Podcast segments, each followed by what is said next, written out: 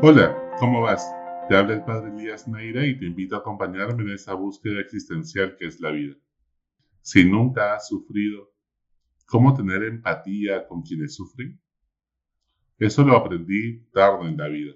Vengo de una familia muy feliz, sin angustias económicas, con un grupo de amigos increíbles que Dios me ha regalado en la vida y con muchas metas que se han convertido en éxitos.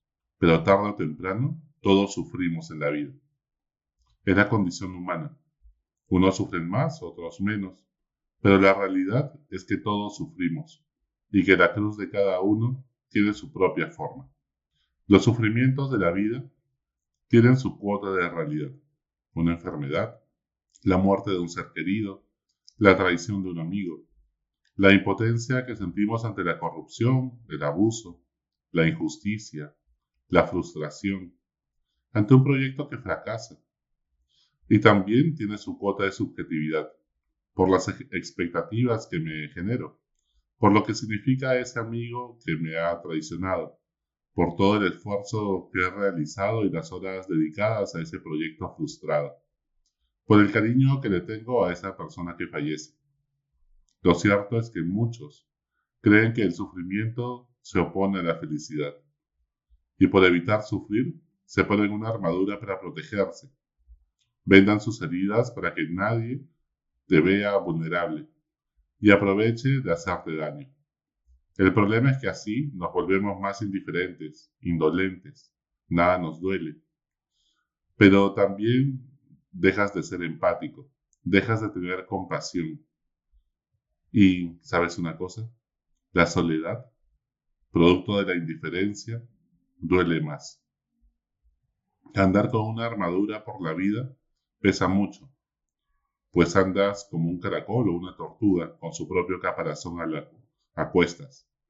Es cansado y te vuelves lento al caminar y seguir a Jesús. Te sientes muy frágil y llevas encima un caparazón tan grande, una armadura tan grande para refugiarte que pues te vuelves torpe emocionalmente. ¿Qué heridas tienes que aún duelen. Algunas son heridas más profundas y provienen de sentirse juzgados. Los mueve la culpa y el perfeccionismo. Buscan cumplir expectativas muy altas para ser aplaudidos por sus padres, antes y ahora por su jefe o la sociedad. Se estresan intentando, pues, hacerlo todo bien, y si no se sienten miserables. Otros tienen mucha necesidad de llamar la atención, de ser reconocidos, de ser apreciados, de ser aplaudidos.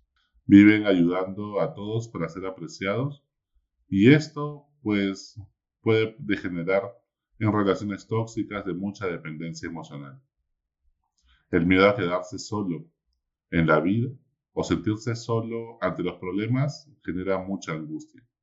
Y varias personas en nuestra sociedad viven así la decepción ante la traición de un amigo, de un equipo de trabajo, el distanciamiento de un ser querido, por rencores, resentimientos, rivalidades o alguna envidia, la infidelidad de una pareja, son cosas que desgarran el corazón. El vacío existencial que muchos sentimos cuando no encontramos un propósito trascendente que le dé sentido a la vida también es una causa grande de sufrimiento, que muchas veces pasa inadvertida.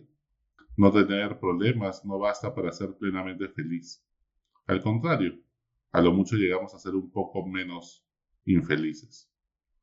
Cuando nos comprometemos con una causa es que usualmente comienzan los problemas. Muchos andan sufriendo luchas y conflictos familiares que no los dejan vivir en paz. Están hartos de gritos y peleas en casa. Ya ni siquiera son heridas lo que tienen, sino que se han formado callos o sea, esa parte de la piel se ha vuelto más resistente, más dura, más tosca, más áspera, para poder resistir. Y se han acostumbrado a tantas guerras sangrientas y ya nada le choca. Es una sociedad que idolatra la productividad y por eso muchos sufrimos por sentirnos inútiles. Nos comparamos con el resto y creemos tener pocos o ningún talento Nuestra autoestima se resiente. La sociedad nos pone tantos estándares de belleza y de éxito que pocos alcanzan esos estándares y nadie se siente satisfecho con lo que uno es. Vivimos comparándonos constantemente y vivimos cansados de aprender a haber alcanzado un estándar irrealizable y envidiando a quienes creemos están más cerca de ese ideal, a pesar que lo que tienen son más filtros y quizá más plata para operarse.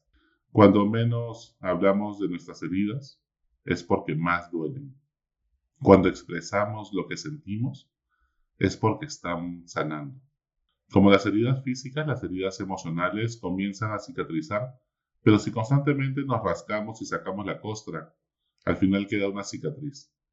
Si nosotros constantemente le damos vueltas en nuestra mente a lo que me han hecho o dicho de mí, es como rascar la costra porque pica y no la dejo cicatrizar. En el Evangelio de hoy, Jesús, resucitado, se aparece en los apóstoles y lo primero que les dice es, la paz esté con ustedes, no tengan miedo. Estaban heridos, dolidos, porque con la muerte de Jesús, en quien habían puesto sus esperanzas, había muerto en una cruz de manera, pues, horrorosa decepcionados de ellos mismos porque muertos de pánico habían dejado solo a Jesús, a pesar de sus promesas. Estaban desandando el camino, desencantados, y ese camino que habían andado con Jesús, pues lo estaban volviendo ya una vida rutinaria y sin sentido. De repente Jesús se aparece y mira los ojos a Tomás, quien no había estado en la anterior aparición, y decía que no creía y no creería hasta que lo vea con sus propios ojos y meta sus dedos en las heridas de Jesús. Tenía tanto dolor que no soportaría una decepción más. No quería volverse a ilusionar. Jesús le dice a Tomás, mete tus dedos en la herida de mi costado y las de mis manos, y a partir de ahora cree, ten fe. Ante esto, Tomás responde asombrado, Jesús mío y Dios mío. Hasta ese momento Tomás tenía una fe más conceptual que personal. Era como quien aprende algo de historia universal, pero no es una verdad en la que se adhiera y transforme su vida. No era una verdad por la cual está dispuesto a arriesgar mi vida. Es como cuando nosotros estudiamos el descubrimiento de América, pero nadie va a dar su vida por defender esa verdad. ¿Cuántos creemos en Dios así como Tomás? Y vemos todo esto como un hecho histórico, anecdótico, de un buen hombre que existió hace dos mil años y que dicen que resucitó.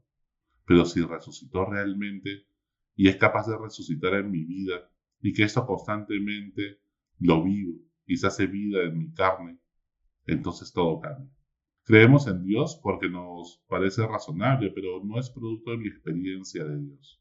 No he tenido un encuentro con Jesús como para decir Jesús mío y Dios mío, como lo hace Tomás.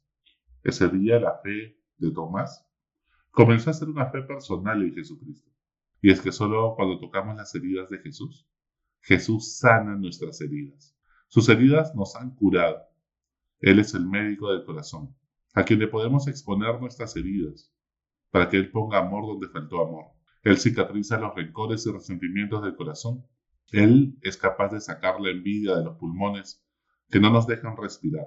Él es capaz de vendar las fracturas de nuestro ego, apaciguar la gastritis de la cólera y frustración que sentimos a veces o la indignación ante la corrupción, y para las hemorragias de nuestras relaciones tan tóxicas que a veces nos embargan y hacen que nos desangremos. ¿Y cuáles son las heridas de Jesús que tenemos que tocar para ser sanados? A Jesús le duele hoy día, en este siglo XXI, que estemos divididos. En sus últimas horas, en la última cena, Jesús lo que más insiste a sus discípulos es sean uno para que el mundo crea. Sean uno como yo y el Padre somos uno. Desconfiamos unos de otros, nos dividimos por rivalidades tontas, vivimos enfrentados de manera tan absurda que solo nos abrazamos cuando estamos en el estadio. Son cosas tan absurdas que a veces los peruanos nos dividimos en pequeños grupos, mentalizados solamente en cuidar nuestros propios intereses partidistas. Estamos siempre constantemente dividiéndonos, fragmentándonos, diciendo y viendo cuáles son nuestras diferencias, en vez de estar viendo cuál, qué es lo que nos une y cómo poder construir juntos a partir de eso que nos une. A Jesús le duele la inequidad social, producto del egoísmo y la indiferencia, que tan pocos tengan tanto y que al final sean incapaces de compartir, que nos temamos unos a otros y nos veamos como un otro completamente distinto, diferente, y que nos dé miedo, porque jamás nos encontramos unidos ni juntos para poder compartir. A Jesús le duelen los abusos contra niños y mujeres, la terrible violencia sexual que aqueja a todo el mundo y especialmente a nuestro país. Es una de las peores aberraciones. A Jesús le duele los niños abortados por múltiples motivos también. A Jesús le indigna la corrupción, que tantas injusticias sociales genera, que perdamos tantas oportunidades para poder salir adelante y que todos nuestros compatriotas tengan las oportunidades necesarias para poder desarrollar su proyecto de vida. A Jesús le duele el alma tu indiferencia y la mía, de los que quizá tenemos más privilegios o por diferentes contextos y situaciones de la vida hemos tenido más oportunidades. ¿Qué heridas quieres tú ayudar a sanar? ¿Con qué heridas estás dispuesta a comprometerte? Heridas que son de Jesús y que son de toda la sociedad. ¿Qué estás dispuesto a hacer diferente a partir de ahora? ¿Con qué problema quieres, pues, comprarte el pleito y estar dispuesto a luchar por ello? ¿En qué herida de Jesús estás dispuesto tú a meter tu mano, a poner tus dedos sobre la llaga y estar dispuesto a, en medio de todo ello, reconocer y descubrir a un Jesús que sigue vivo? Sigue vivo en el pobre, sigue vivo en el marginado, en la mujer abusada, en el niño que de repente aún no puede ir a clases de manera presencial. Hasta la próxima. Sigue buscando que Él te encontrará.